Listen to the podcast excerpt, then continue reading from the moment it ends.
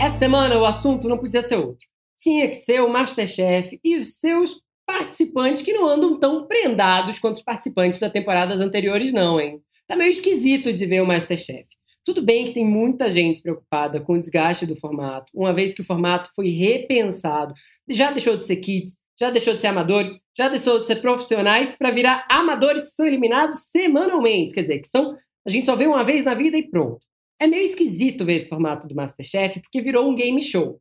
E esse game show não tem ares de game show. A todo momento tem gente dizendo que veio para ficar, que veio para ser o próximo Masterchef, mas essas pessoas que dizem isso para a câmera naqueles depoimentos só aparecem uma vez e nunca mais, porque a gente só vê elas a cada terça-feira.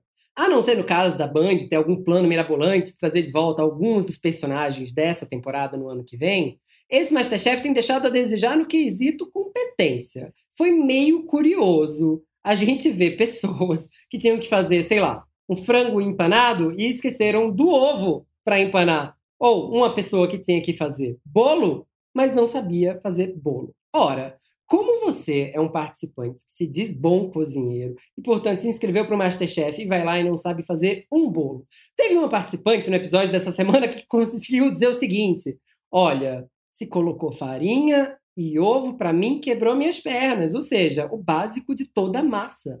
Toda massa, massa não é feito com isso, com farinha e ovo? Meio esquisito, né? A gente imaginar que um participante do Masterchef que tá aí, ó, aspirando a ser um chefe de cozinha, tenha esse tipo de problema. As pessoas que passaram pelas temporadas anteriores eram muitíssimo competentes. Era até difícil a gente decidir ali a eliminação. E a gente sentia bastante fome vendo o programa. Não tem acontecido a mesma coisa nessa temporada, não, viu? A Band diz que essa temporada é especial, portanto, tem prazo de validade. Os episódios vão ao ar até dezembro, ali pertinho do Natal. Ainda estão sendo gravados alguns deles, mas boa parte da temporada já foi gravada. Não tem como mudar para uma outra temporada maior e mais ampla como nos anos anteriores. O que acontece é que a Band ficou com muito medo de escalar participantes fixos e, no caso, um ou dois terem coronavírus e a produção ter que ser interrompida no meio. Nesse caso, eles precisariam de pelo menos 15 a 20 dias para retomar os trabalhos, o que significaria um grande prejuízo. Ao mesmo tempo, não é tão seguro assim colocar um monte de gente estranha no estúdio a cada dia de gravação, né? Uma vez são sempre oito, mais oito e mais oito.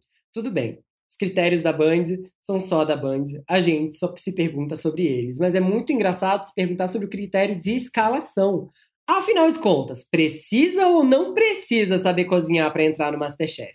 Por quê? A julgar por alguns dos participantes escalados, não tá se dando muito bem essa tese aí, não, viu? Essa tese de que as pessoas cozinham super bem para entrar no programa. Tem muita gente que parece que não cozinha nada e tá indo lá para se aventurar. Tem gente até que já entra sabendo que vai ser eliminada, que não dá para esconder ali na cara deles, não. Ainda assim, mesmo numa temporada ruim, tá divertido assistir o Masterchef. A gente tem um apego ao programa. Mas que os jurados, a Paola Carosella, o Henrique Jacan e o Henrique Fogaça merecem mais? Merecem. Que no ano que vem a Band consiga passar uma borracha no Masterchef desse ano, porque ele tá bem dispensável. É isso, a gente se vê na semana que vem e você fica pelo UOL.